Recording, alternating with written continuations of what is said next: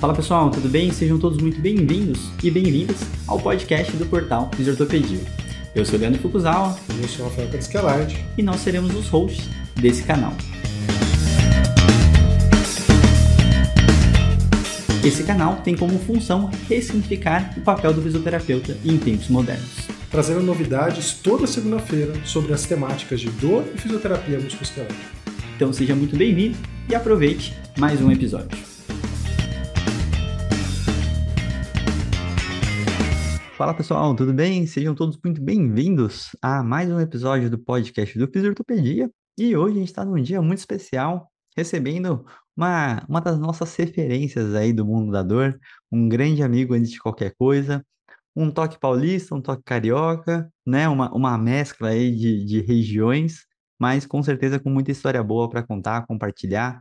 E esse episódio estava demorando para sair, a gente estava um tempinho tentando marcar, e agora a gente conseguiu para ele poder compartilhar muita história. Então, Heráclito, seja muito bem-vindo ao podcast do Fisiortopedia.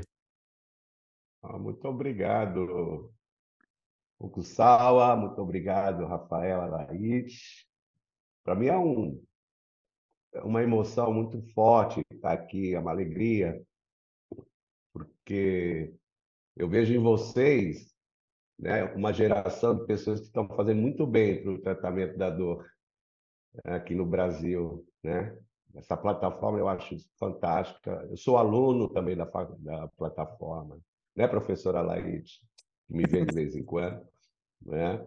Mas eu sempre estou ligado assim, no trabalho de vocês, então para mim é um privilégio estar aqui contando um pouco das minhas experiências, né, dentro dessa é, desse tratamento da dor no país. Né? Eu comecei hum. lá atrás, né, em, em 94, depois, se vocês quiserem, posso contar pequena história sobre isso. Né? Então, fico muito emocionado em estar aqui com vocês. Obrigado. Muito bom, muito bom. E eu que fico muito feliz que desde que a gente começou o projeto, né, eu sempre lembrava que nos webinários o, o, o Heráclito sempre foi muito presente, e aí sempre deu um certo peso, né? Falei, nossa, se eu falar besteira aqui, o cara tá, tá olhando, né? Então, é muito, muito bacana, assim, realmente. A gente tá aqui continuando, com certeza, um, um legado que o Heráclito também deixou. Então, por isso que é tão, tão relevante para a gente estar tá gravando com ele. E, como o assunto é dor, Rafael Crassicalite, tudo bem com você?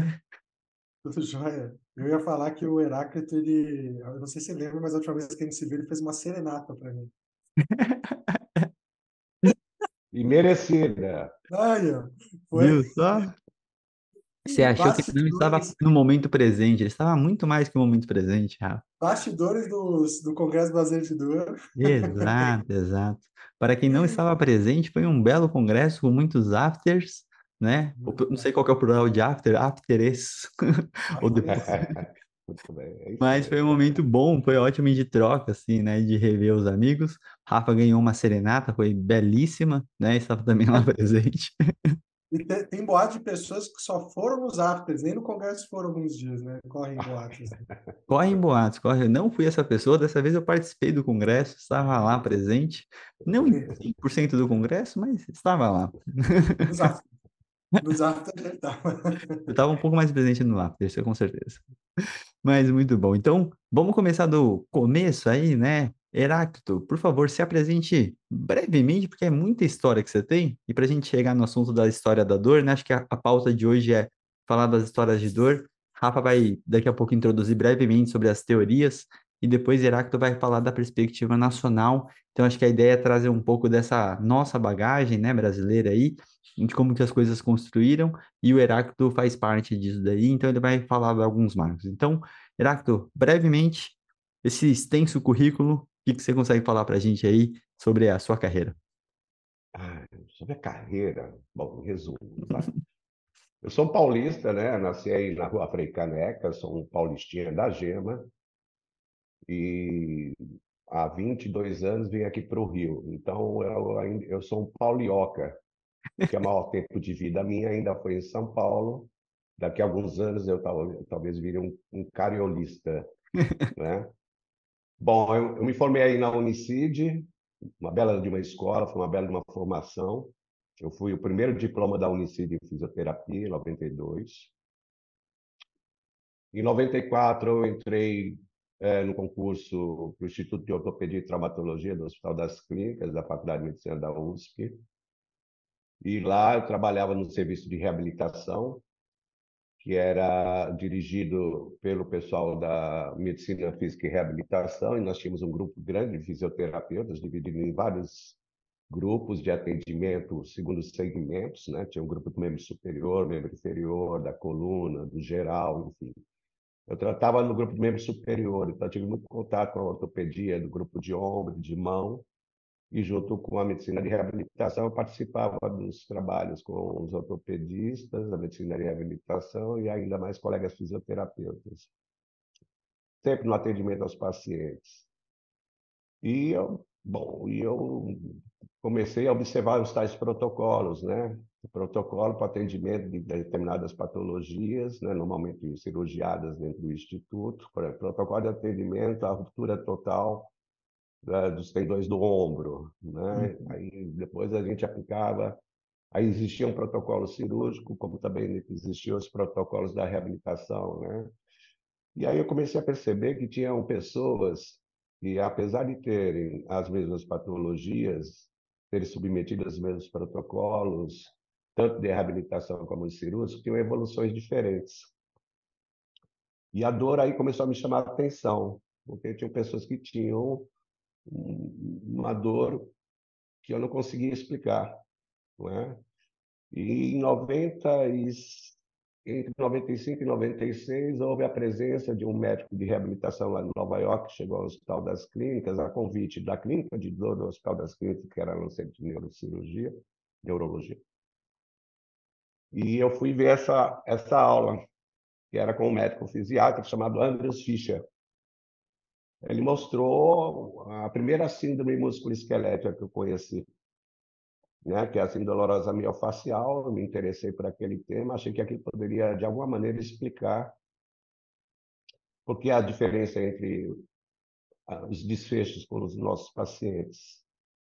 E aí eu bati na porta do centro de dor e aí acabei virando o primeiro fisioterapeuta, fundador do serviço de fisioterapia do Centro de Dor do Hospital das Clínicas, quando, e a sucursal né, disso acontecia dentro do Instituto de Ortopedia. Então, nós tínhamos dois dias dedicados ao tratamento da dor, pelo centro de dor, dentro do Instituto de Ortopedia. Lá tive condição de pegar e demonstrar assim, o, o quanto que a, a, a, fisioterapia realmente ajudava. Eu cheguei a ouvir muitas vezes coisas do tipo: ah, mas esses pacientes já fizeram muita fisioterapia e eles estão aqui. Aí eu falei, poxa, então deve ter alguma coisa por trás que pode ajudar a entender, né? Então deixa eu, junto com muitos amigos, muitos colegas fisioterapeutas que eu acabei coordenando ali, a gente foi crescendo e demonstrando isso, né? E muitos pares da gente fora do Hospital das Clínicas também nos ajudaram, né? Como Carlos Castro, Nivaldo Parisotto, um pouco mais da distância, Palmiro Torriere, eram pessoas que, fisioterapeutas, que já falavam sobre dor, já faziam pesquisas em dor. Aí eu tive condição de convidá-los para poder participar do primeiro, é, dos primeiros eventos de dor, com a participação da fisioterapia. E isso foi crescendo, foi crescendo, por isso que eu me emociono muito, porque isso foi crescendo, nós fomos entrando dentro das instituições, entramos dentro da Sociedade Brasileira para Estudo da Dor, depois entramos na IASP, vários eventos foram acontecendo e a gente sempre com essa ideia de produção né, da, da, da dor como um tema a ser estudado, pesquisado, tratado, enfim. Né? E isso foi evoluindo. Hoje nós já temos é, é, programas né, de, de, sugestão para o curso de graduação em dor. Eu já participei de um grupo de trabalho do Confito com interesse em criar especialização em dor, que isso está rodando, né? E trabalho em consultório, eu sou um, eu sou eu sou um operário, eu sou um pé do chão, pé de fábrica, mas eu tenho eu sou, eu sou daqueles pé de fábrica que lê o manual. Então, eu gosto da ciência, eu estudo a ciência, gosto dos cientistas, gosto de criar paradigmas, entender os paradigmas, entender as teorias e, de alguma maneira, aplicar isso dentro do ambiente clínico da melhor maneira possível.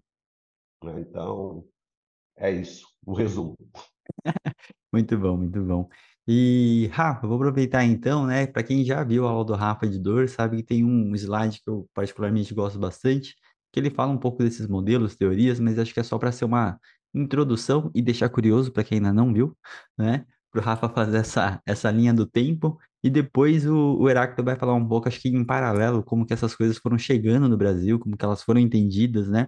Então, a ideia é fazer essa, esse, esse paralelo, assim, de uh, história, contexto histórico da dor no mundo e depois trazendo aí para o nosso contexto, né? Então, Rafa, por favor, se você lembra qual slide que eu estou falando, por favor, faça aquele resumo breve. Eu acho, acho que é um slide aqui, eu acho que é esse. Mas antes de começar a falar disso, né, é muito legal porque eu acabei pegando um pouco e participando desse legado do Heráclito. Eu fiz parte do grupo da dor que ele fundou. Lá no IoT, trabalhei alguns anos lá.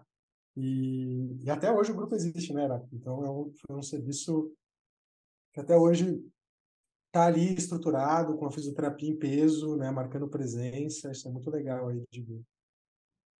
Bom, falando um pouco, né, da, acho que desse tema específico da história dos modelos de dor, é, é interessante porque a gente tem basicamente dois, não, não, tem muito consenso quando começa o que a gente chama hoje de ciência moderna da dor ou ciência da dor, né?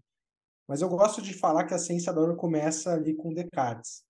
Então, antes disso, tem um, tem um livro muito legal, inclusive, né, de duas pessoas que o Heráclito também conhece, o professor Manuel Jacobson, Jacobson e a doutora Lin Chan, é, que é, chama História da Dor. E aí eles vão trazendo vários relatos, né, desde que existe escrita nos Sumérios, de que existe dor, ou a gente convive com a dor, de fato a gente convive como espécie né, com a dor há muito tempo. Mas, para mim, o Descartes foi um marco ali, porque é, todos os modelos de entendimento da dor antes né, dele fazer a proposta ali dele é, em 1664 eram modelos que tinham muito a dor como explicação religiosa, né? ou a teoria é, é, ali né, de Hipócrates, depois Galeno, dos miasmas. Né? Então, assim, não tinha uma explicação, a teoria dos humores, né? não tinha uma explicação muito robusta. Na verdade, a dor antes do Descartes ela não era atrelada ao corpo ela era entendida como algo no ar, literalmente, um miasma, ou como fruto de, na verdade, uma punição religiosa, um pecado, né? Então, ela não era entendida como um sinal de que algo estava acontecendo no corpo, exatamente, da pessoa.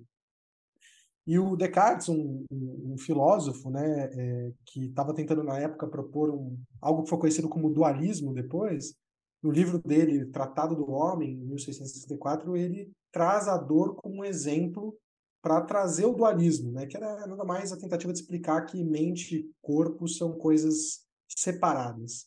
É, não cabe aqui a gente julgar o momento histórico, o conhecimento tecnológico da época. Né? Hoje a gente sabe que a gente fala de um humanismo, o gênero de ciência traz um humanismo mente e corpo, mas não cabe a gente a julgar o que na época motivou ele a tentar propor um dualismo.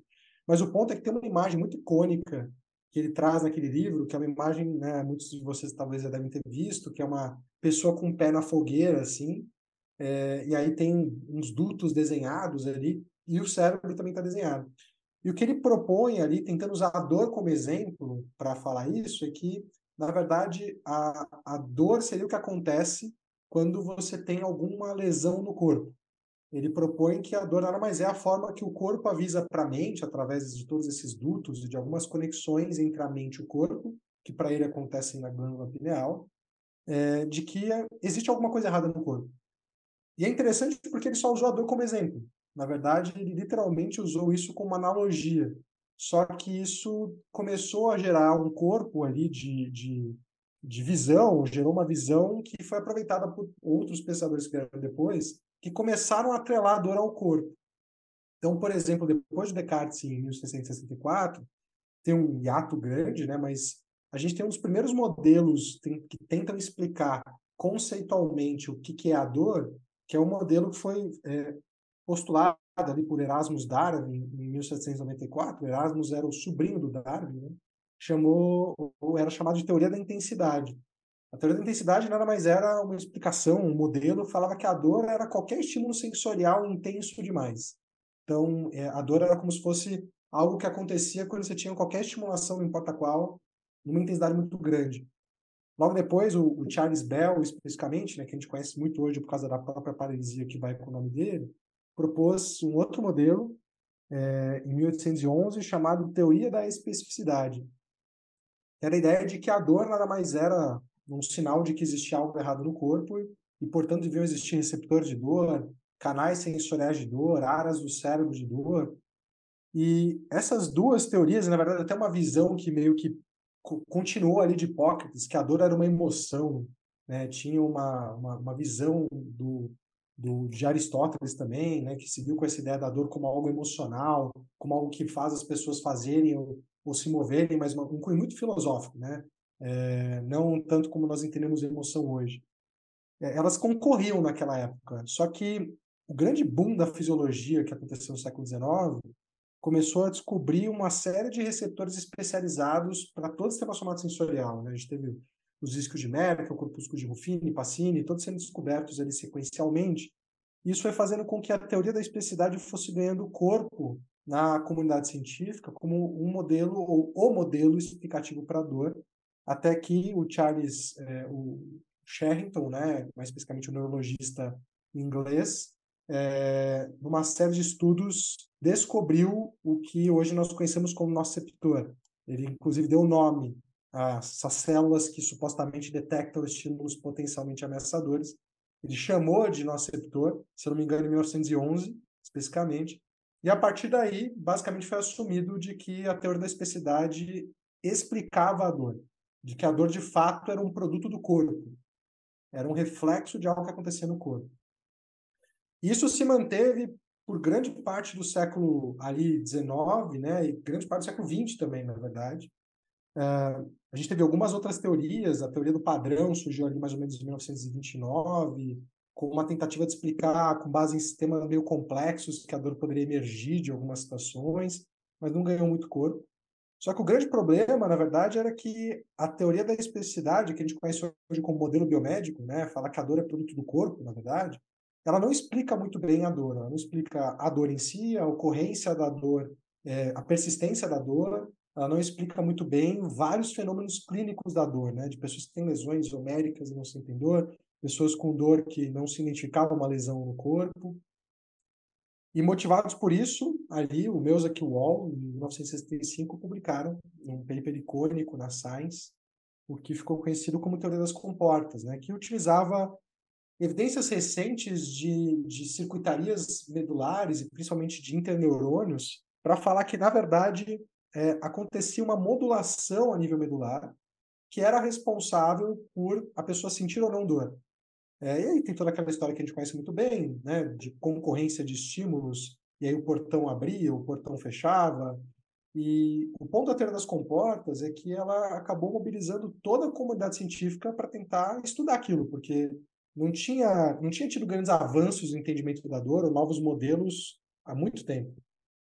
E o ponto da teoria das comportas não é que ela era um bom modelo, porque, inclusive, quase todos os mecanismos propostos por eles não se comprovaram. Aquela circuitaria, como foi proposta, do portão, na verdade, não foi comprovada pela literatura. Mas o que aconteceu foi que, ao estudar aquilo, vários avanços aconteceram, né?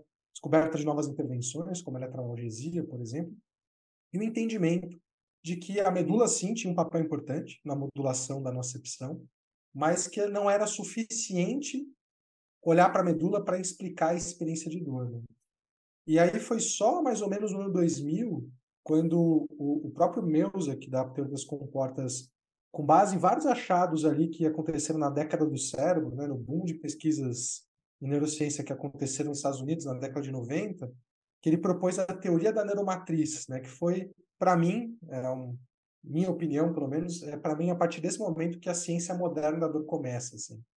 Porque é o primeiro momento da história do entendimento da dor que ela para de ser atrelada ao corpo e ela passa a ser entendida como um produto do cérebro, né? uma experiência gerada pelo cérebro com base numa interpretação de sinais. Né? Existia uma proposta era que existia uma, uma assinatura neuronal espalhada pelo sistema nervoso central a nível de encéfalo e de cada um ia ser moldada de forma diferente por uma série de fatores ontogenéticos, mas que quando ativada gerada ela levaria a experiência de dor, né?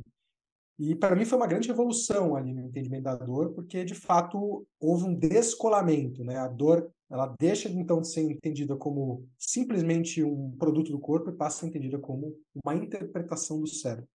E aí os avanços neurocientíficos continuaram ao longo, né, depois do, do, dos anos 2000, assim, especialmente nos últimos 20 anos, a gente teve muita pesquisa voltada para o conectoma humano, para esse entendimento da, das circuitarias, né, de como esses nossos 86 bilhões de neurônios se conectam entre si e fazem a, essa função cerebral super complexa. E disso surgiu ali mais ou menos em 2015, primeiro, os primeiros, na verdade, é, é, é, modelos ou a primeira proposta do que ficou conhecido como teoria do conectoma, que é a ideia de que, na verdade, existe uma rede neuronal responsável pela experiência de dor, mas essa rede está interconectada com várias outras redes relacionadas a, enfim, vários fatores multidimensionais, né, como cognição, pensamento, memória, emoção, movimento, outras sensações, e é dessa interação complexa de várias redes que a experiência de dor emerge do cérebro. Né? Então, a, a teoria do conectoma, na verdade, traz a multidimensionalidade para o entendimento da dor. Né? A dor passa a ser entendida como uma experiência que é multidimensional isso não era novidade, né? Já se falava da multidimensionalidade há algum tempo na saúde, desde 1977, mas do ponto de vista biológico mesmo, uma explicação que consegue localizar no cérebro, explicar como essa multidimensionalidade gera a experiência de dor. É, e é onde a gente está hoje, né? Então, claramente, eu consigo ver esses dois macros, assim.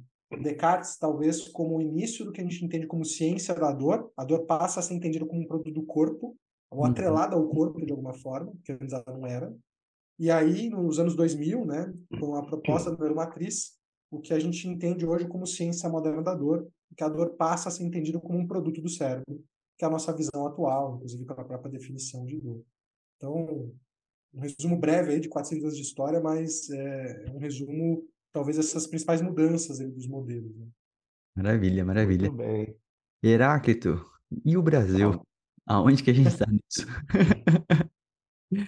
Então, acho que antes disso, de falar diretamente sobre o Brasil, é, eu gostaria de chamar a atenção né, para o empirismo relacionado ao sofrimento doloroso. Né? De fato, dor se existe desde quando, né? é, eu fico lembrando das batalhas medievais. Será que o pessoal sentia dor? Com aquelas lanças? Ai, não sei. Eu acho que sim. E, de uma certa maneira, existia um tratamento, né? existia uma clínica relacionada à redução do sofrimento, sabe lá qual for. Né? Aí eu fico imaginando também o, se o relacionamento com os deuses, de alguma maneira, dentro do sistema de crenças daquelas pessoas, conseguiam, né, especialmente dessas tribos mais longínquas, o quanto que isso, de alguma maneira, poderia ajudar. Então, assim, a ideia do tratamento ao sofrimento doloroso já existe há algum tempo. O que o Rafael bem disse aí é que, a partir do momento que o Descartes aparece, a gente começa a pensar a dor num ponto de vista é, de quem quer entender, curiosamente, o que é a dor. Não é? Então, daí, né, as projeções em direção às explicações mais acadêmicas, a elaboração das teorias, e acho que a gente continua nisso e vamos continuar nisso, avançando, mas não podemos esquecer que a clínica de dor ela está presente, ela não depende desse conhecimento total para a gente poder atender nossos pacientes. Né? Inclusive, é, a própria IASP tem manuais de como a gente atender pacientes que moram em lugares mais difíceis e que têm assistência é, de saúde mais difícil, né? Então, eu só queria destacar nisso. Agora, antes de falar do Brasil. Né? No Brasil, não diferente do resto do mundo, né? porque o Brasil ele sempre teve um tom clínico de lidar com o paciente, muito parecido com o restante do mundo. A gente não deve nada à Europa nem aos Estados Unidos. A gente provavelmente a gente não tenha os mesmos recursos acadêmicos para pesquisar a dor como eles têm, mas do ponto de vista clínico nós somos muito bons. A assistência é, no, nos anos nos anos 90, eu posso falar dessa década inicialmente, né, Rafael e Leandro, é, era uma assistência muito baseada na nocepção, né, na, na, na dor noceptiva, né, ah, e acreditando sempre que a persistência da dor é porque ainda existia a nocepção né, é, ativa, né, inflamatória, né, esse foi um pensamento que, inclusive, guiava uh, as decisões médicas e seus procedimentos né, medicamentosos, como os, os, intervencionistas. E nós também, da fisioterapia, de alguma certa maneira, a gente também achava isso. Né? Eu sou do, eu sou do tempo que a gente tratava uma, uma tendinite que não ia embora. É, até porque acho que a dor neuropática, o mecanismo, foi o primeiro mecanismo, mas veio em 94 só também. Exatamente, né? exatamente. Então, né? entendi. A dor era a nocepção, de fato. Né? É, é, então, enfim, então, é, de, de, dentro, dentro, por exemplo, dentro da clínica ortopédica, a gente fala, não, a persistência da dor é porque a inflamação está persistindo, a lesão está aumentando, né? A gente acreditava na recidivação da dor como da, da, da, da, lesão como o agente principal da, da, da persistência. Não é? E isso também acontecia fora da clínica ortopédica também, né? Dentro da clínica neurológica, a gente também tinha essa ideia, né? A ideia de quadros sequelares era muito comum, né? Essa dor é produto da sequela da lesão central que você teve, né? Mesmo é, nos casos de trauma raquimedular, que as pessoas estavam estabilizadas anos depois de, de, de, de, da intervenção, a gente acreditava que era sequela. Né? Então, é, isso durou até o, quando o Miyazaki reformou a própria teoria, né? em 2000, que aí realmente, como, como o Rafael diz, aí realmente foi uma revolução, porque a gente passa a pegar, olhar para tantos horários, todos, para todas as questões multidimensionais da dor, né? e daí também começar a olhar para um novo modelo, que era o modelo biopsicossocial da dor. Não é? Eu tive a, a, o privilégio de estar lá no Hospital das Clínicas, que é um lugar incomum no mundo, né? porque lá a gente tinha profissionais de vários setores da saúde e profissionais de fora do setor de saúde, mas envolvidos com a saúde dos nossos pacientes. Estou falando, eu estou falando de assistentes sociais, eu estou falando é, de nutricionistas, eu estou falando dos psicólogos, estou falando de fisioterapeuta, estou falando de terapia ocupacional, eu estou falando dos médicos com as suas diversas áreas de, de, de, de especialidade. E a gente fazia um tratamento realmente que tentava cobrir o paciente dentro desse modelo biopsicossocial, mas com uma série de inferências, as inferências típicas de cada uma das profissões, de cada uma das suas especialidades, né?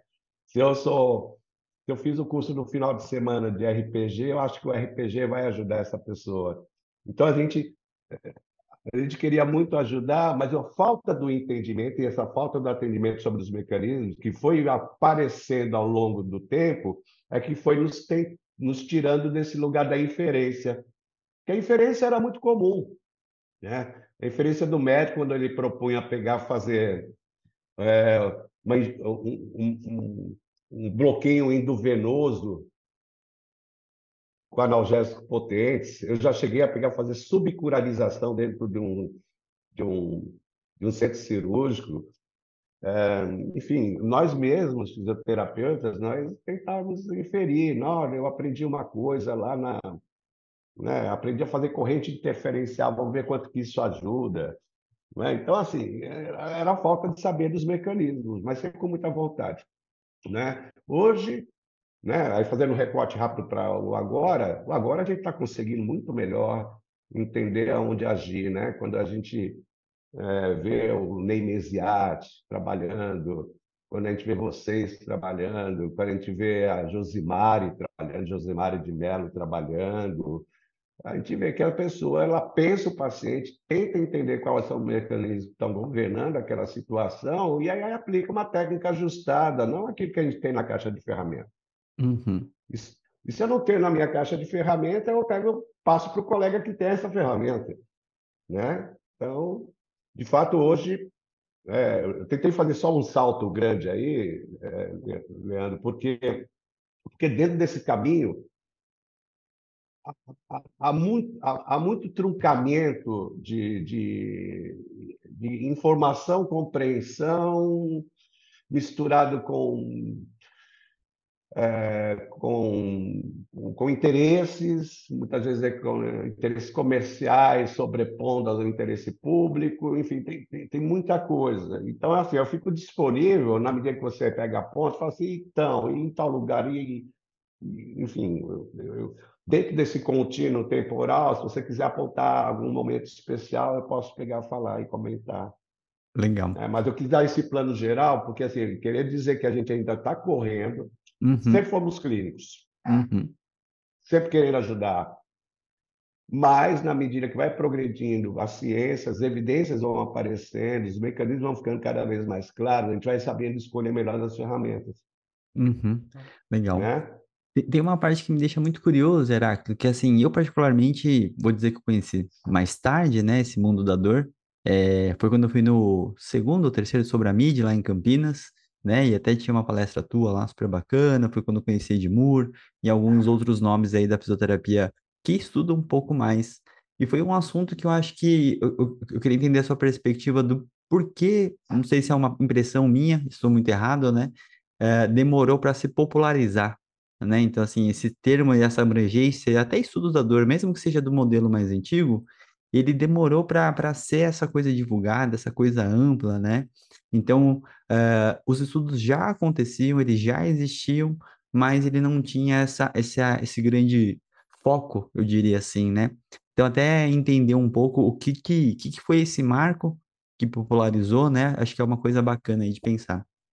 Bom, eu, Amigos, eu sou de uma época que, para a gente estudar em São Paulo, a gente tinha aqui na biblioteca da Bireme,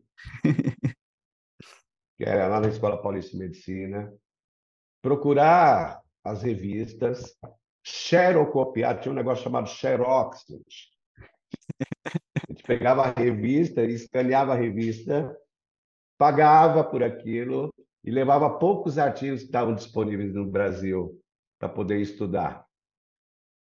Então, assim, eu acho que o marco foi quando é, o acesso a esse tipo de informação, especialmente quando a internet apareceu, é que mudou a história. Uhum. O marco é a informação, entende? É a, é, é, a, é a progressão da informação. Quando a informação foi propagada, a gente começou a ter voz para criticar as informações que existiam. Uhum. Antes, a gente pouco debatia, por exemplo, com um, um outro profissional sobre aquilo que estava acontecendo com o paciente. Uhum. Né? Então, tem profissionais que havia um privilégio sobre ter essas, essas, esses acessos. Né? Eu estou falando, por exemplo, da medicina. A medicina sempre teve um privilégio maior do que uhum. a fisioterapia, a odontologia, enfim. E aí a gente respeitava sempre, porque eles tinham a informação enquanto a gente não tinha. Quando a informação começou a ser mais propagada, a gente começou a discutir. Ah, mas será, doutor, que isso aqui. Bom, vamos ponderar isso aqui. Será que isso aqui. Ah, sim, assim. Então, número um, foi quando essa essa propagação da, da, das informações começou a aparecer dentro do Brasil, por exemplo, quando a gente começou a ter direito a fazer assinatura de revista médica. Uhum. Quando começou a aparecer nas universidades, as revistas aí disponíveis para todos que estavam lá fazendo seu curso de graduação ou pós-graduação. Lá dentro do Instituto de Ortopedia, ele tinha uma biblioteca. Aí apareceu também o interesse daqueles que não tinham informação, mas passaram a se interessar também. Uhum. Aí eu comecei a ver fisioterapeuta dentro da biblioteca estudando, né? E aí quando a internet apareceu, isso ainda ficou mais fácil, né? E então, esse é o primeiro. Informação entre os profissionais que lidam com o sofrimento dor. Uhum. Dois, a população começou a também ter acesso. Uhum.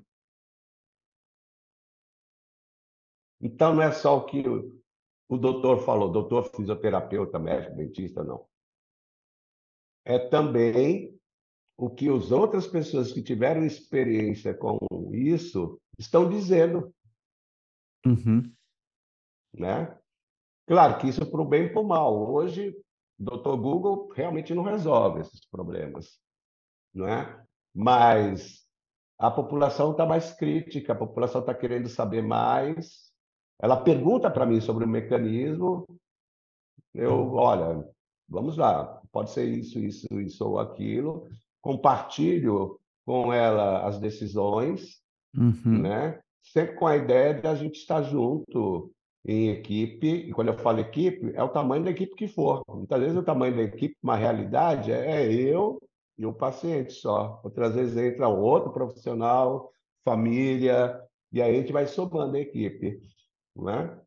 Então, é, eu acho que fundamentalmente é a informação que fez a diferença, Leandro. Muito bom, muito bom. Rafa, você tem algum palpite aí também, até por causa dessa questão da popularização? Você que viveu e acho que a sua formação é mais recente que a minha, né? Poucos anos, mas um pouco mais recente. Mas você já entrou direto, né, nesse entendimento da dor quase que moderno, né? Então acho que é bacana ver sua perspectiva também. Eu acho que tem. A popularização também tem muito a ver com a tradução desse conhecimento para algo palpável na prática. Uhum. Se a gente pensar de novo, boa parte dos conceitos são muito novos, né? 94, primeiro mecanismo de dor, é, dor neuropática. 2001, dor nociceptiva e reformular a dor neuropática. É, 2011, a gente começou a falar de sensibilização central. 16, dor nociplástica. Então, assim, a gente está falando de coisa muito recente. Eu acho que até esse conhecimento ser traduzido em uma mudança, talvez de intervenção, era tipo falar mais sobre algo, mas fazer a mesma coisa, né? Talvez, eu acho que quando começou a surgir o boom da educação em dor, talvez foi o primeiro momento onde começou a ser difundido que, poxa, saber olhar para a dor podia fazer alguma coisa diferente. Estou uhum. falando para aqueles que não estavam num centro realmente né, muito combatendo pacientes com dor crônica complexa, refratária, assim, entender paciente, a gente no consultório, né, numa clínica, pegando um paciente com dor de coluna crônica, por exemplo. Quando eu acho que começou a fazer sentido olhar diferente. Acho que quando começou a ter alguma intervenção que olhava diferente, né? Sim. É, eu acho que foi relativamente novo isso, assim. A gente fala hoje, hoje é, é mais fácil ter um olhar multidimensional, é mais fácil olhar para os mecanismos de dor. Tem mais intervenções, a gente tem hoje intervenções multidimensionais da própria fisioterapia, como no caso do CFT, então já tem mais o que fazer com esse conhecimento teórico diferente. Mas ainda é muito recente. Né? Eu acho que a gente ainda está numa fase é, onde as pessoas hoje entendem que dor é algo à parte, que a gente né, não adianta só estudar músculo esquelética, ou só, né, Uhum, pessoa só da neuro, só sabe neuro, porque ela uhum, vai atender um AVC com dor né, neuropática central, ela vai atender um lesado medular com dor neuropática central, vai atender um paciente com esclerose múltipla com neuropática central. É... Então não adianta só saber essa área de base, né? A dor começou a ser uma coisa que as pessoas entendem que é diferente, e eu acho que agora elas começaram a ter recurso para fazer diferente. E aí talvez daí que começou a popularizar, assim, né? Acho que o acesso à informação facilita, de fato, porque talvez eu tivesse a sorte de ir direto para esse mundador, porque eu caí num centro que já tinha essa visão. Né? Mas hoje, com assim, as pessoas podem conhecer outras pessoas pelas redes sociais, pela internet, que estão falando sobre isso, né? Não sei, mas eu tenho essa impressão, não sei se será que tu concorda comigo, eu acho que quando surge uma intervenção que é baseada nisso, eu acho que começou uma popularização, assim. Concordo muito, Rafael. Eu vou dizer, é, eu, eu participei de, é, é, como, como testador né, do que hoje é o CID em dor, CID 11 em dor. Eu fui chamado pela IAS para ser um dos, dos elementos que que, que faziam os testes sobre uh, o que estava sendo proposto.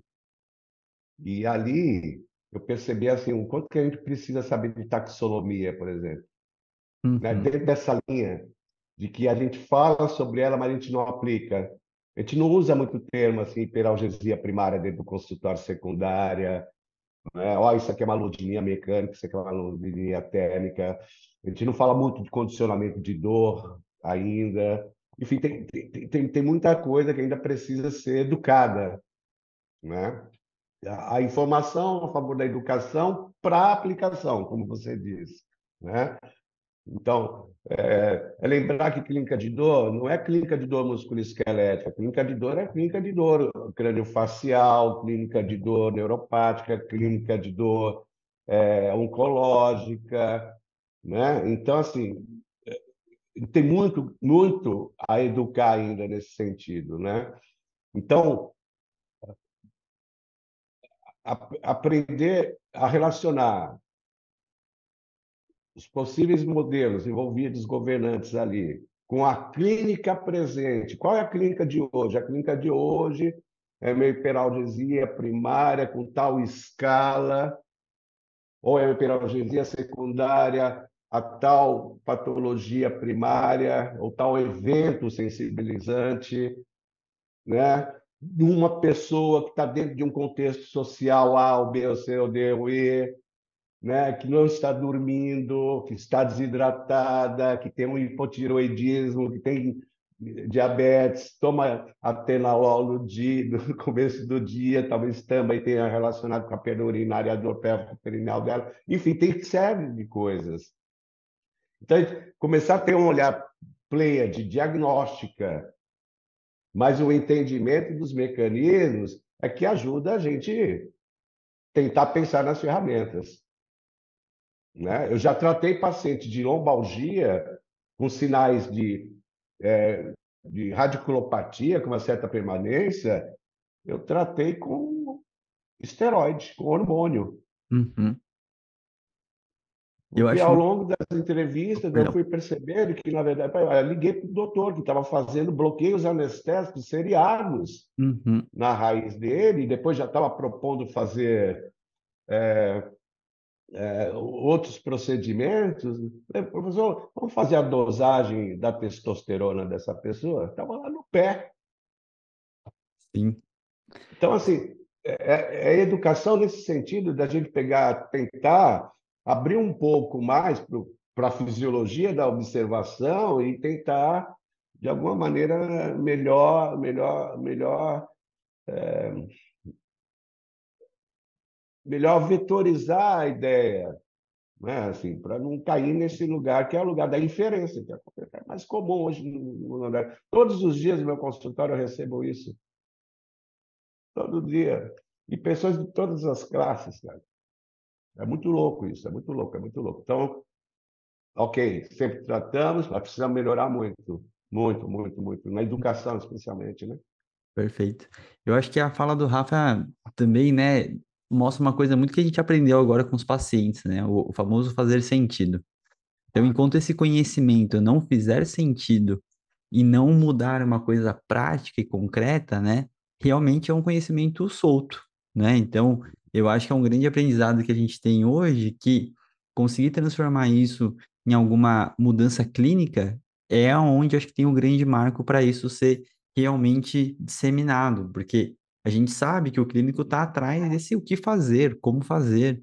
Então, uh, eu por muito tempo, né, eu lembro que quando comecei a estudar, fiz diversos cursos, sabia que tinha alguma coisa diferente, mas não sabia o quê, porque não mudava nada, né, em, em relação. E eu falei no início muito do tipo, ah, é igual, mas tem coisa nova e aí você está expandindo. Mas na real, não. É um olhar que realmente vai fazer uma diferença grande em relação à, prática clínica, é o que é o que a gente diariamente tenta fazer, né? Uh, eu e o Rafa, principalmente quando a gente fala de dor, fala dos nossos cursos, é legal, como que eu ensino? Como que eu mostro que isso é uhum. realmente importante? Porque uhum. se não, né, assim, assim como a gente fala de comunicação, muita gente fala assim, não, mas eu já me comunico com o meu paciente. Mas é. qual que é essa mudança da comunicação, né, desse entendimento que vai realmente fazer diferença?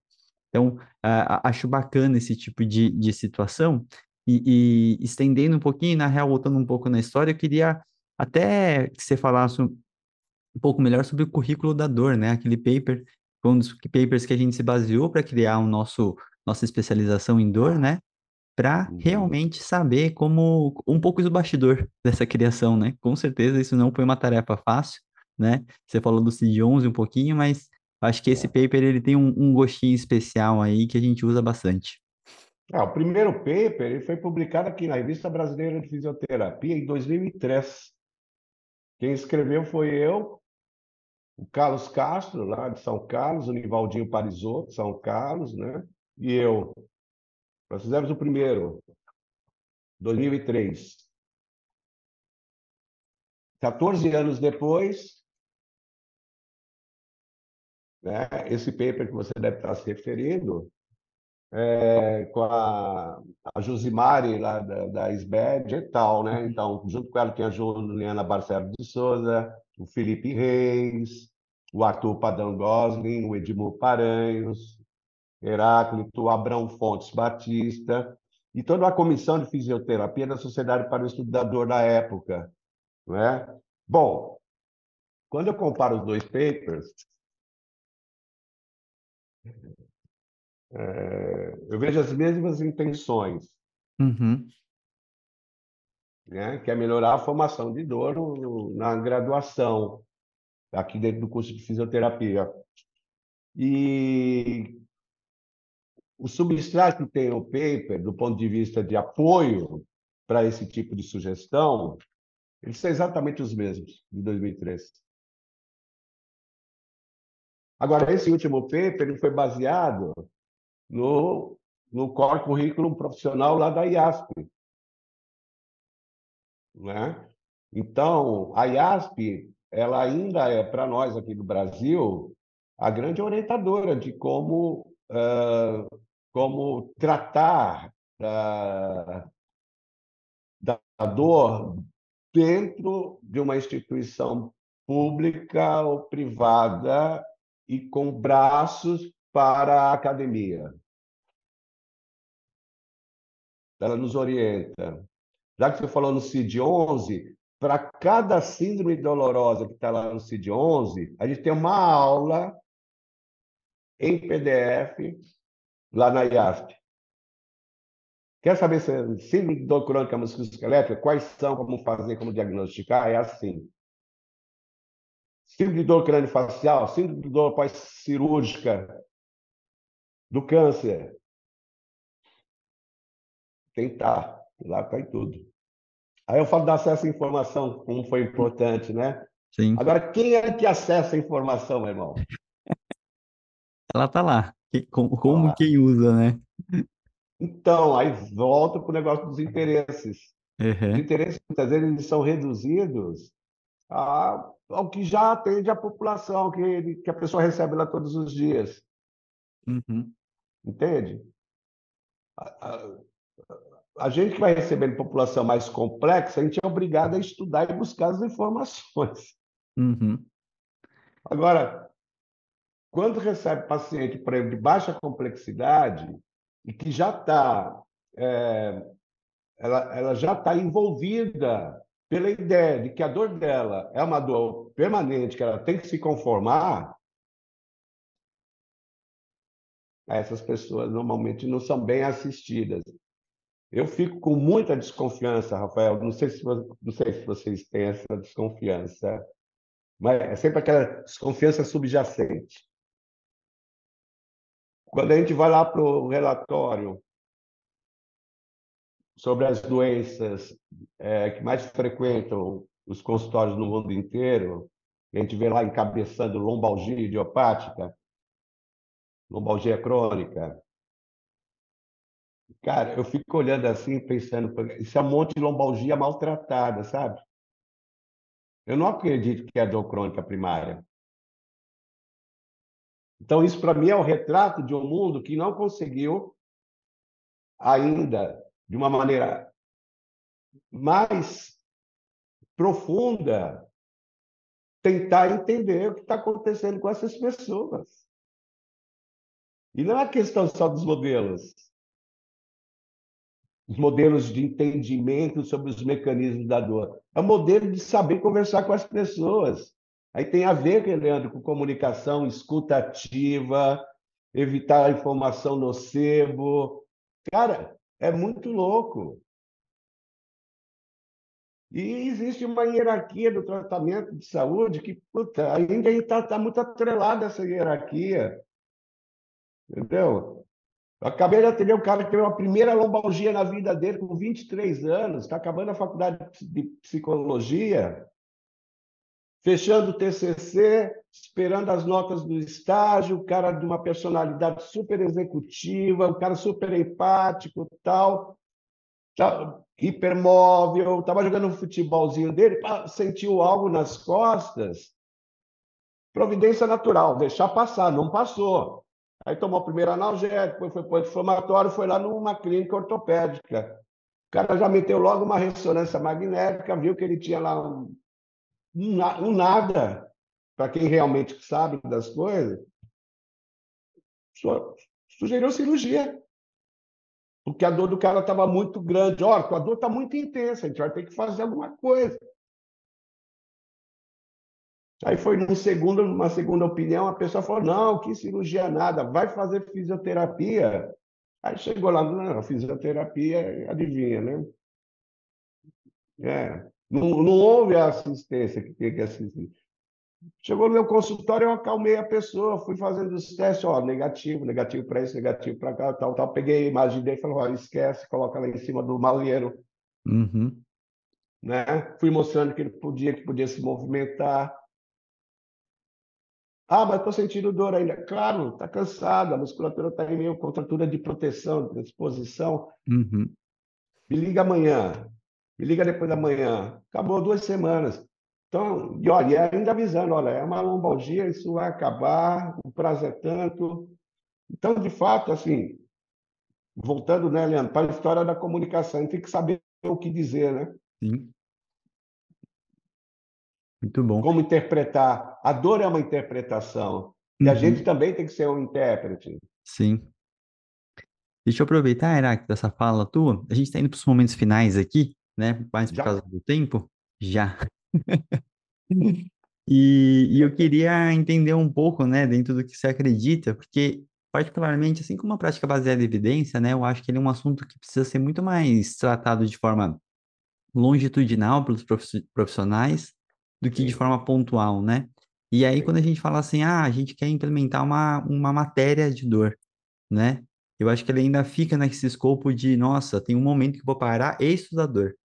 Mas se nas outras matérias elas não forem implementadas e todo mundo que está lecionando tiver esses conceitos de uma forma minimamente, basalmente mais homogênea, fica ainda parecendo que ele é um assunto à parte, né?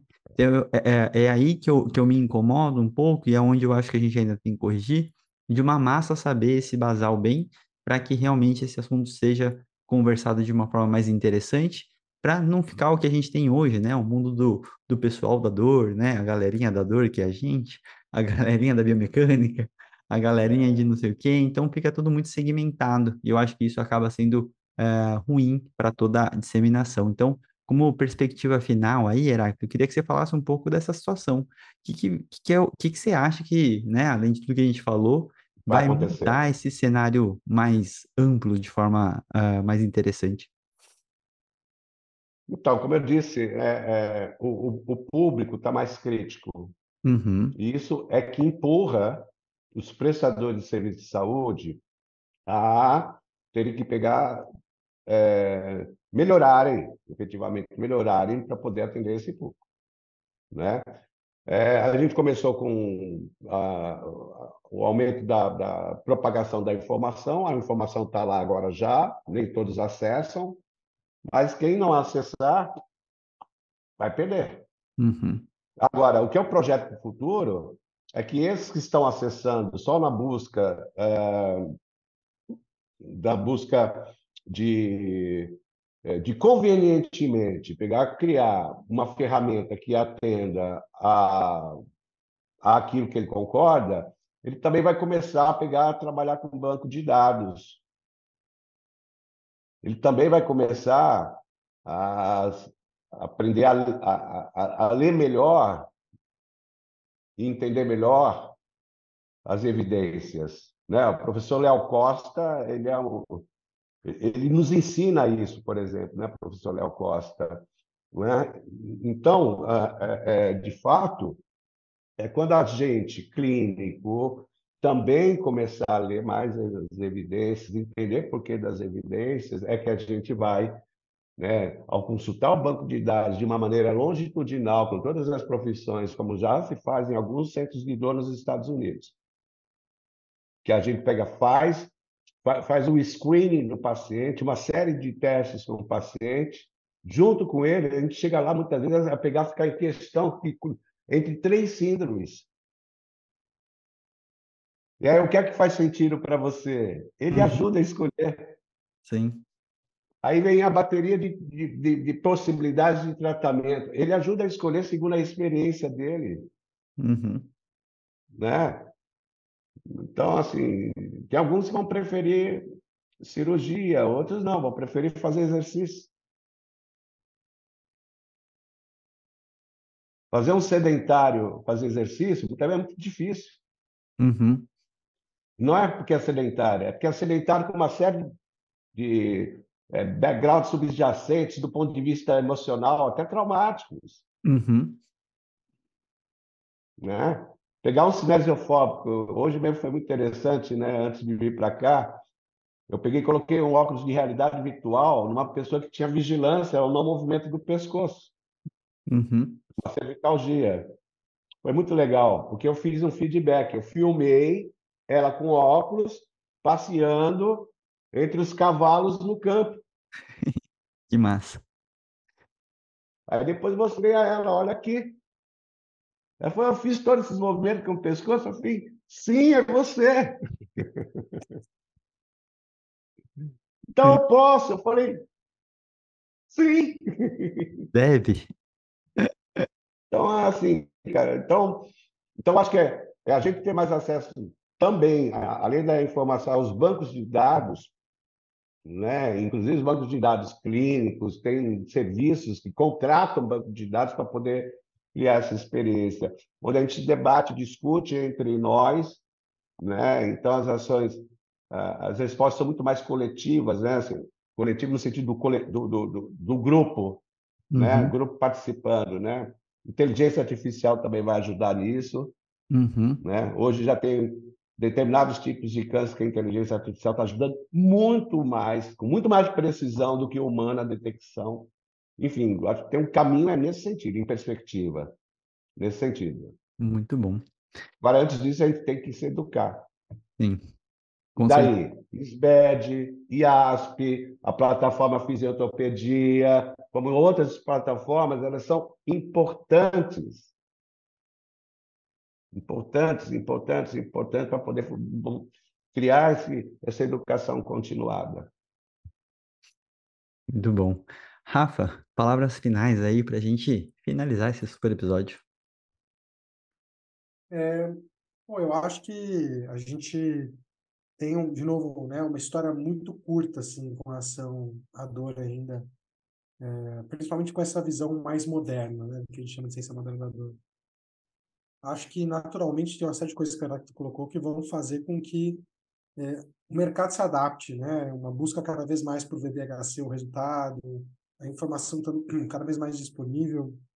Eu acho que isso cada vez mais vai fazer com que as pessoas, de fato, busquem, né, o, a, a se capacitar para isso. Eu acho que o grande ponto é que a maior parte de nós é orientada a é, a, a, a, tentar né, buscar mais conhecimentos à medida que a gente entende que isso vai fazer diferença. É, então, né, não adianta também é, a gente a gente olha para a história da dor e percebe o quanto que esse entendimento da dor ao longo do tempo mudou a forma como o quadro de dor eram endereçados. Então, quando a dor não era entendida como produto do corpo, né, as pessoas iam a um padre, iam buscar apoio religioso. Quando ela começou a ser entendida como produto do corpo, é, várias intervenções focadas nisso foram desenvolvidas. E a gente está vivendo hoje um momento onde a gente né, entende que a dor é, é, é, é uma experiência e novas intervenções estão surgindo. Então, a gente vive um momento diferente, acho que vai ser muito difícil analisar o que vai acontecer para frente com base no que aconteceu para trás, porque, como o Heráclito falou, é, a gente tem um outro cenário né, de acessibilidade de informação, de produção científica, é, de novas tecnologias emergentes ajudando nesse processo. É, não sei, eu sou, eu sou esperançoso aí com perspectivas futuras. Né? Por mais que eu acho que o sistema demore a se adaptar, a gente continua, depois de todo esse tempo, ainda sem ensinar dor direito na graduação, né?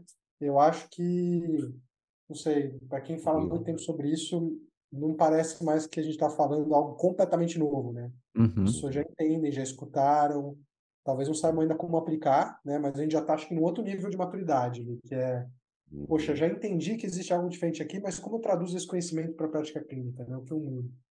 E, enfim, eu acho que tem muita coisa que provavelmente a gente vai descobrir ao longo dos próximos anos também. Não é um campo, de fato, não é um campo fechado. A gente ainda precisa descobrir muita coisa. Muito bom. Gente, infelizmente tem que encerrar esse episódio, por causa do tempo aqui. Heráclito, queria agradecer muito, muito especial conversar, saber, poder compartilhar um pouco da tua história aqui com a gente. Você é uma pessoa que é uma peça-chave aí para fisioterapia do Brasil aí do mundo, né? Então a gente fica muito honrado, primeiro, de ser seu amigo, né? De poder te chamar de amigo e agora poder escutar essa história tua, né? Então, obrigado aí pelo tempo, pelas histórias, pelos aprendizados, né? E a gente fica por aqui. Um grande abraço para todo mundo. Valeu, pessoal.